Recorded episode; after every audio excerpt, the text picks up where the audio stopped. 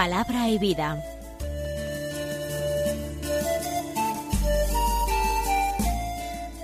Con el Padre Manuel Horta, desde Sevilla.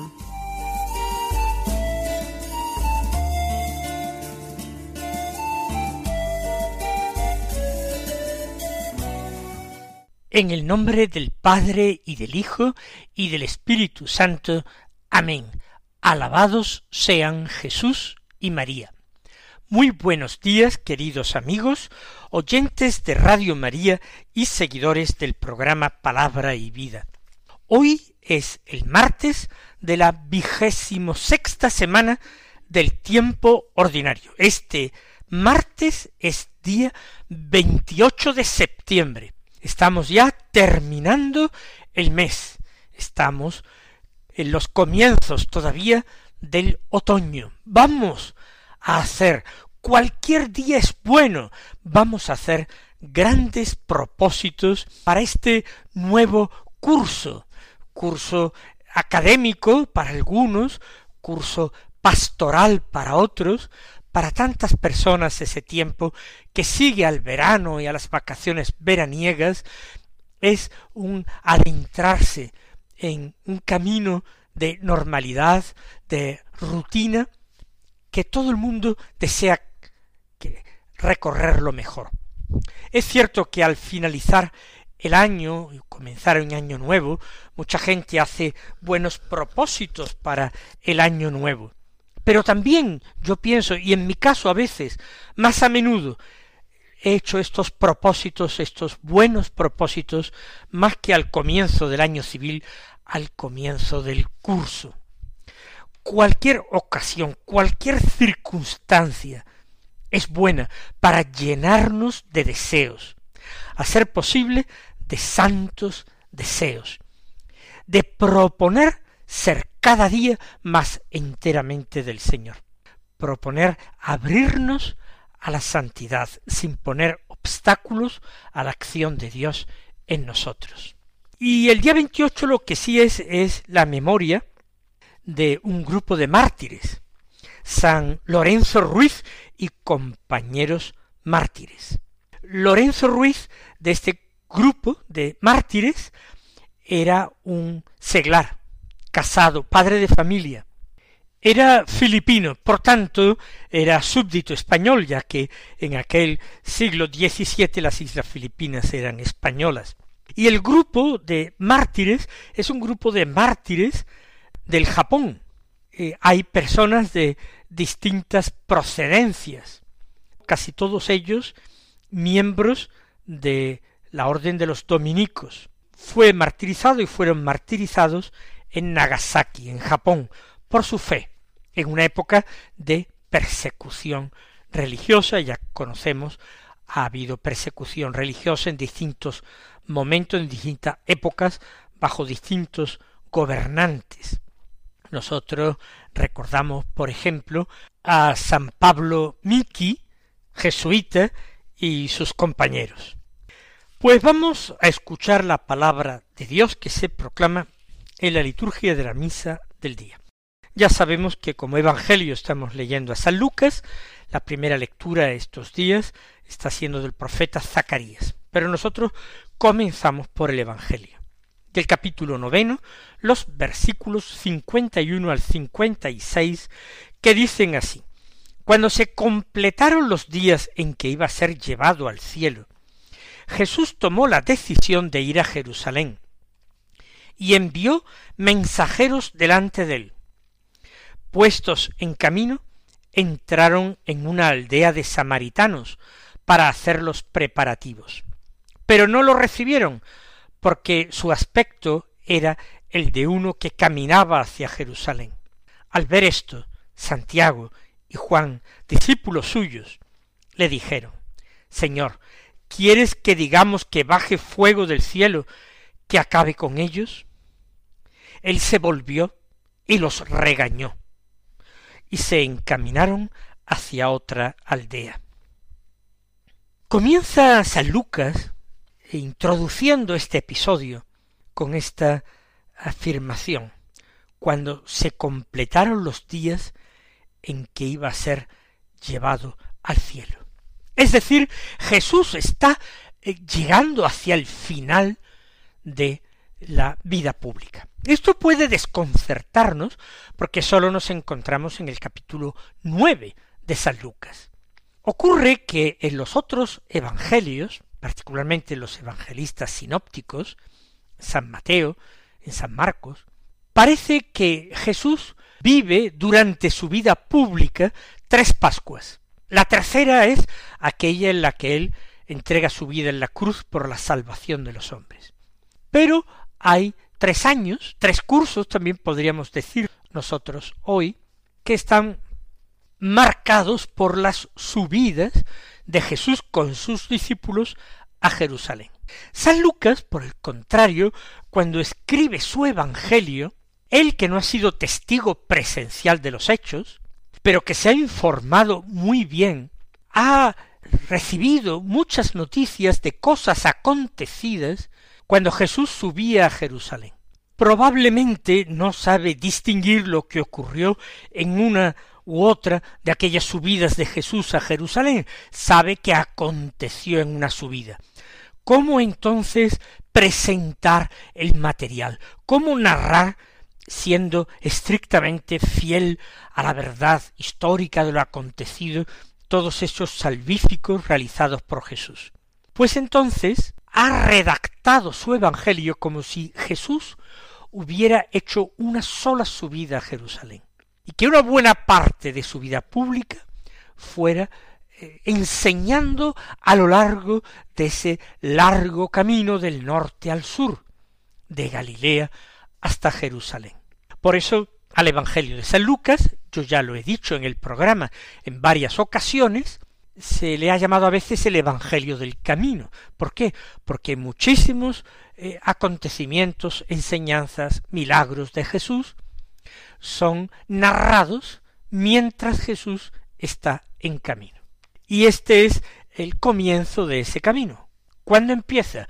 Cuando se han completado los días en que iba a ser llevado al cielo. San Lucas no dice los días que faltaban para ser crucificado, porque la crucifixión es la obra de los hombres, la obra de maldad, de ingratitud, de pecado de los hombres. Mientras que la resurrección, la ascensión del Señor, es la obra de Dios. Esto es bonito. Algunas personas opinan que la vida del hombre en la tierra es breve, temiendo mucho a la muerte, se angustian ante esta idea. Cuando envejecen dicen ya estamos más cerca de la muerte. Y la perspectiva de San Lucas es ya estamos más cerca de la vida, ya estamos más cerca del fin de la carrera, pero el fin de la carrera no debe ser temido, al contrario, debe ser deseado porque es al fin de la carrera, cuando ésta se ha realizado bien, cuando el corredor recibe el premio a su esfuerzo, el premio a su fidelidad. Él más bien está deseando llegar a la meta para recibir el galardón, el podio, más que sentir pena porque la carrera haya terminado. Pues, ¿qué pasa? Pues que Jesús toma la decisión de ir a Jerusalén. Ya sabe el Señor que el Mesías debía morir en Jerusalén, como tantos otros profetas, y emprende el camino, el último camino hacia la capital, hacia la ciudad santa. Pero para realizar este camino, el Señor quiere una preparación. De hecho, envía mensajeros delante de él. ¿Para qué? Para reconocer el camino, para preparar el alojamiento, para mm, descubrir las dificultades que hay. Envía mensajeros para anunciar que Él llega. Y esta forma de actuar del Señor, Él sigue realmente teniéndola. Porque el Señor pasa y pasa y vuelve a pasar por nuestras vidas. Y nos envía también a nosotros mensajeros. a través de tantos y tantos acontecimientos de nuestra vida, se nos está anunciando la proximidad, la cercanía, la inmediatez del Señor, que nos ama, que nos salva, que nos ofrece esas gracias de amor y salvación, que quiere ser atendido, escuchado, recibido, acogido, invitado a nuestra casa, que quiere ser nuestro amigo, que quiere entrar en diálogo con nosotros porque Él aprecia por encima de todo esa conversación, esa comunicación con sus amigos. Cuánto la desea el Señor. Y de qué manera Él nos espera cada día, algún rato, para que estemos con Él, para que pensemos en Él, para que le hablemos, para que le escuchemos, para que callemos en su presencia, simplemente paladeando el gusto de estar con Él desde la fe, desde la esperanza y desde el amor. Envía mensajeros delante de Él, porque no quiere que nosotros ni nos asustemos ni tampoco encontrarnos desprevenidos. Sabemos, y así lo repitió en tantas de sus enseñanzas y parábolas, sabe Él que nosotros no siempre estamos en vela, que muchas veces porque somos frágiles nos dormimos en la espera, nos despistamos, actuamos mal como si Él no fuera a venir nunca. Y Él no quiere pillarnos de improviso. Él quiere avisarnos de su cercanía, de su proximidad, para que lo recibamos con esplendidez, para que realmente tengamos tiempo de bañarnos y lavarnos y ponernos nuestras mejores galas y limpiar también nuestra casa y adornarla y prepararle un banquete y ofrecerle lo mejor que tengamos y hacer, aunque sea solamente en ese momento y para él, pues alarde de que estamos viviendo en todo según su voluntad, según sus mandamientos, aunque de hecho no lo hayamos hecho hasta ahora, hasta entonces. Envía mensajes el Señor con mensajeros. Seremos capaces de detectarlos. Es tan importante, nos va tanto en ello, a nosotros que somos pecadores, a nosotros que somos débiles Gracias hemos de dar al Señor por esta oportunidad que nos da de prepararnos a su venida.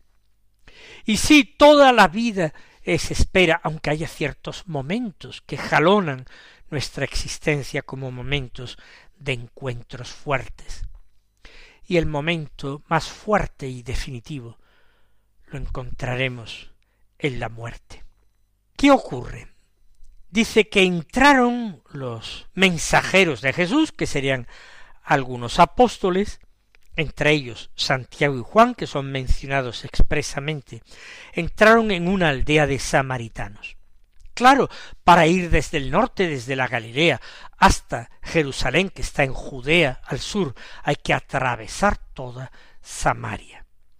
Y allí entran en una aldea de samaritanos para hacer preparativos. Buscan principalmente alojar al Señor, avisar a los habitantes de que viene el gran profeta de Galilea, aquel de quien tanto han oído hablar ellos, para que se preparen.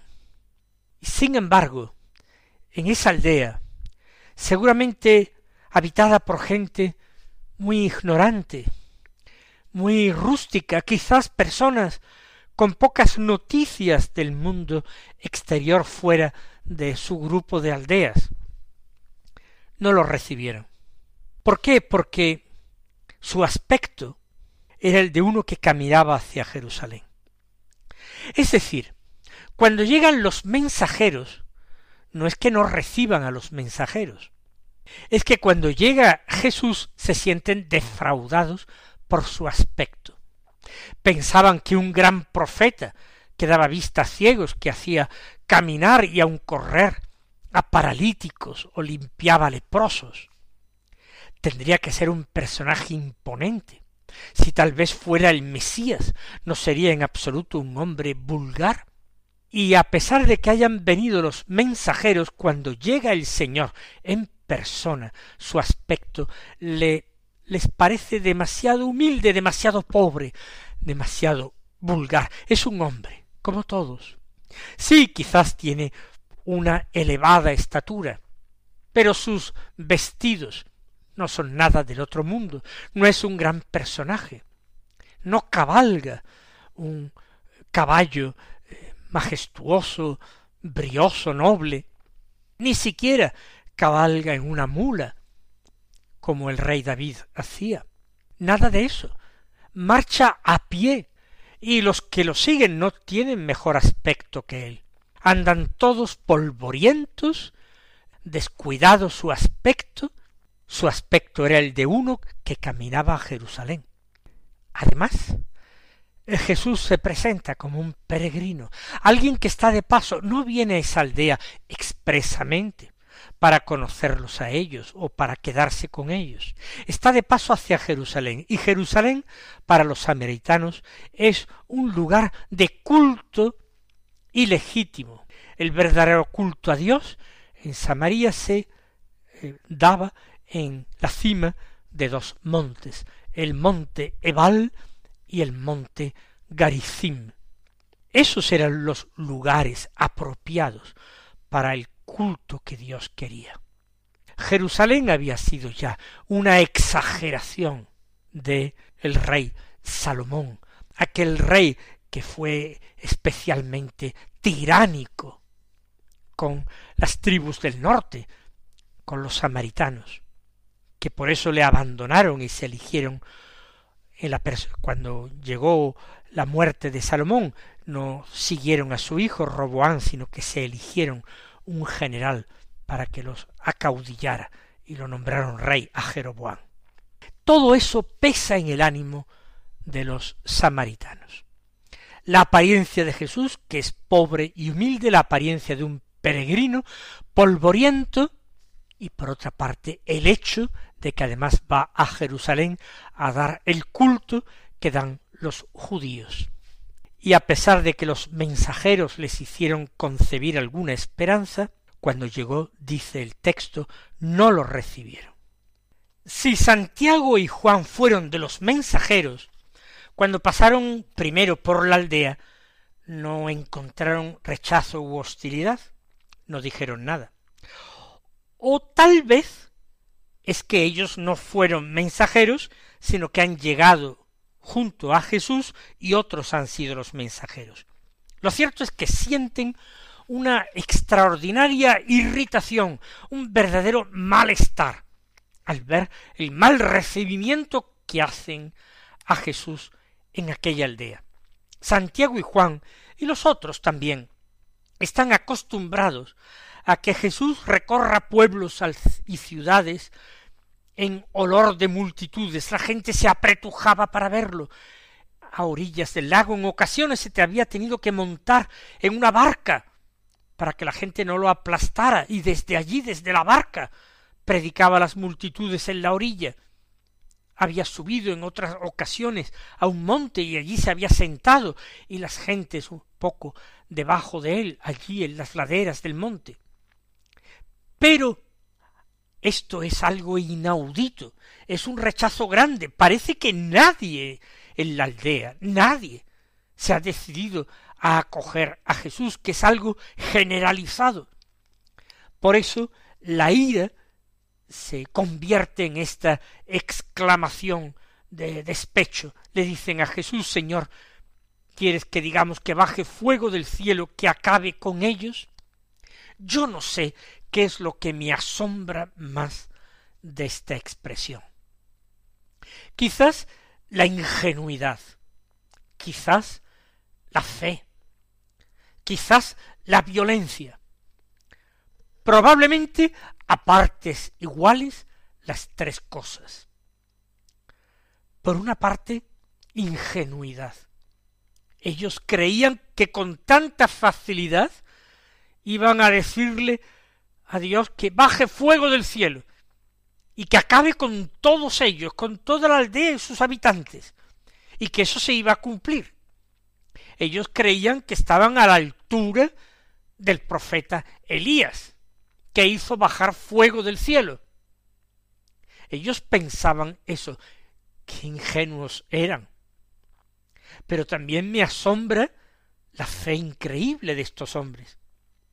Cuando lo dicen de esta manera y en este momento, es que están convencidos que pueden hacerlo, que tienen una inmensa fe semejante a aquella de la que había hablado Jesús cuando dijo si tuvierais fe, moveríais como si fuera un granito de arena una alta montaña. O le diríais a este árbol arráncate y plántate en el mar y, lo haría. Todo es posible al que tiene fe. Y ellos parece que tenían una fe extraordinaria. Pero también son violentos. Jesús llamó a ambos hermanos los hijos del trueno, quizás porque tronaban muy a menudo.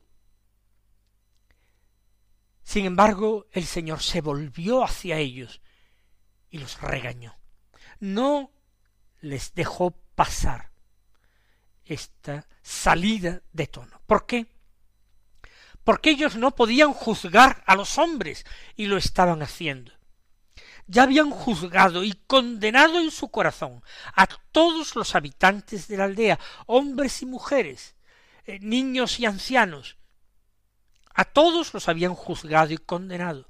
Y como aquel antiguo profeta Jonás, que se había sentado a la sombra de un ricino para contemplar la destrucción de Nínive, abrasada por el fuego del cielo, cosa que no ocurrió, estos no se limitan a esperar o a sentarse a ver la destrucción, sino que más bien quieren colaborar con el Señor en esa destrucción implacable de aquella aldea. Tienen un juicio efectivamente implacable. Y el Señor había dicho en el sermón de la montaña, no juzguéis y no seréis juzgados, no condenéis y no seréis condenados. Perdonad y seréis perdonados. Ese es el fruto que han sacado de tanto tiempo como hace que le siguen. No han entendido nada de ese corazón misericordioso del Señor. Aprenderás la lección y en la última cena Juan recostará su cabeza sobre el pecho del Señor y estando cerca así de su corazón le preguntará y le pedirá confidencias. Pero el Señor, eso sí, se encaminó hacia otra aldea, y ese es el mayor castigo y la mayor pena y la más profunda tristeza. Malgastaron su oportunidad, aquella gran oportunidad de acoger la salvación en su casa. Mis queridos hermanos, que a nosotros no nos pase nada parecido. El Señor os colme de sus bendiciones y hasta mañana si Dios quiere.